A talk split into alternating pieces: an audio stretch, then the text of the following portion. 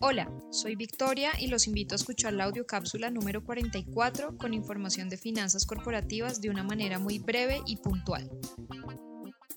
La firma de consultoría estratégica Hackted Group reveló resultados de su encuesta sobre uso del capital de trabajo para 2020 y encontró que en promedio las mil empresas más grandes listadas en bolsa en Estados Unidos incrementaron los días en los que se demoran en cobrar a sus clientes por sus ventas en 1.5 días.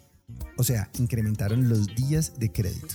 Sin embargo, lo que se demoró en salir el inventario de estas empresas se incrementó en cuatro días y el tiempo en que se tomaron o el tiempo que se tomaron estas empresas en pagar a sus proveedores, que posiblemente son más pequeños que ellas, se incrementó en 4.4 días.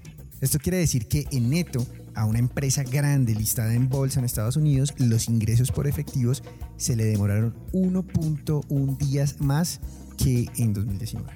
Esta noticia es relevante pues muestra que la gestión de inventario y el tiempo en el que se tarda una empresa en salir de su inventario sea, cuatro días más, pareciera ser la razón por la que las empresas se demoraron más en pagar a sus proveedores, 4.4 días, y no necesariamente por culpa del cliente o consumidor final, que se demoró en realidad 1.5 días más en pagar. Y aquí surgen dos preguntas. En una normalidad en la que los inventarios son despachados más rápidamente, dada una mayor demanda, y siendo una empresa grande, ¿es eficiente volver a pagarle rápidamente a los proveedores? Y la segunda, son las áreas financieras las que determinan o deben determinar cuál debe ser la forma de optimizar el ciclo de conversión de caja. Mejor dicho, cuántos días de crédito se le deben otorgar a sus clientes y cuántos días se le debe demorar en pagársele a los proveedores. Para la primera pregunta, es una realidad que la pandemia afectó a las compañías de forma desigual.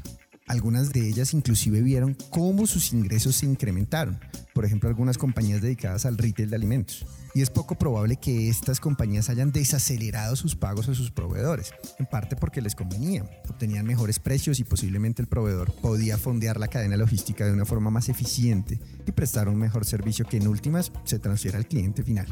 Sin embargo, otras compañías que lograron negociar con sus proveedores mejores términos, pues para sobrevivir también lo hicieron porque su proveedor tenía buena salud financiera y capacidad de pago y capacidad, pues, un músculo para hacerlo. Si esto benefició al consumidor final, ¿por qué no compartir esta nueva práctica y estos mejores márgenes en un mundo más normal que en el que lo observado en 2020? Hay varios factores que pueden afectar el desenlace final, desde los mecanismos de negociación que usaron o que usen los empresarios para obtener estos resultados, hasta la capacidad de aguante de los mismos proveedores en este mundo que no se ha terminado de recuperar al menos en Estados Unidos, en donde la recuperación económica y las tasas de interés bajas permiten que las empresas mantengan en sus bancos niveles interesantes de efectivo, ¿para qué y cómo desacostumbra usted a un consumidor a que los términos de pago se le deterioren? O sea, a que pague más rápido. Puede inclusive poner en desventaja a la compañía versus otros competidores. Tomarse su tiempo para pagar es una costumbre que adquirió el consumidor y será difícil de cambiar.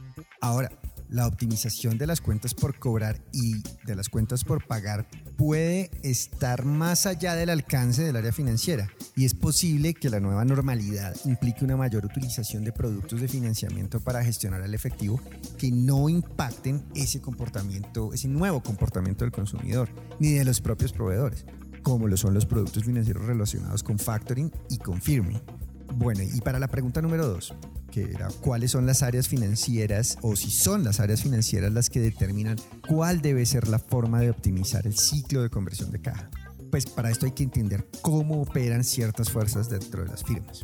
Es bien sabido que cuando un área comercial tiene metas fuertes de crecimiento, lo que más desean es mantener niveles altos de inventario de productos que pueden disparar con diferentes técnicas como campañas de mercadeo que de alguna manera incrementen la lealtad de sus clientes para la siguiente vuelta, lo que se conoce como incrementar el valor de vida del cliente.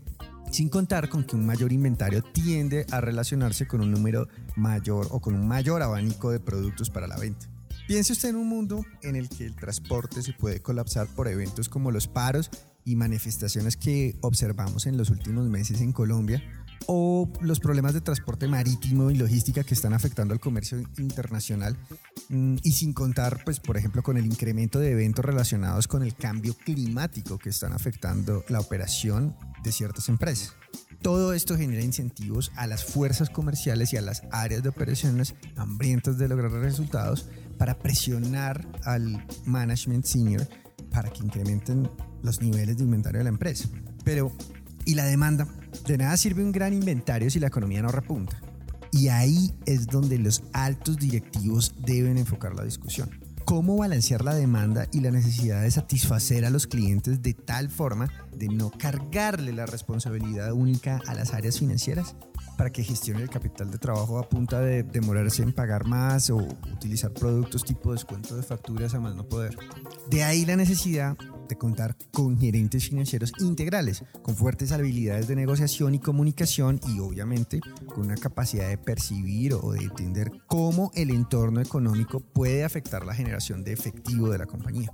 Un buen financiero no debe simplificar su trabajo a entender bien la contabilidad, el sistema de pagos y recaudos, la facturación y la tecnología detrás de su implementación. Entender el contexto económico y comunicarlo de forma efectiva también es una tarea primordial.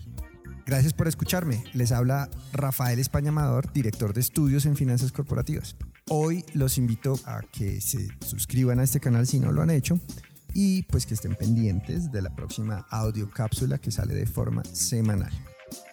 Gracias a todos por escuchar esta audio cápsula y los invito a suscribirse a nuestro canal de Spotify y seguirnos en Instagram, Facebook, LinkedIn, Twitter y YouTube como arroba corficolombiano.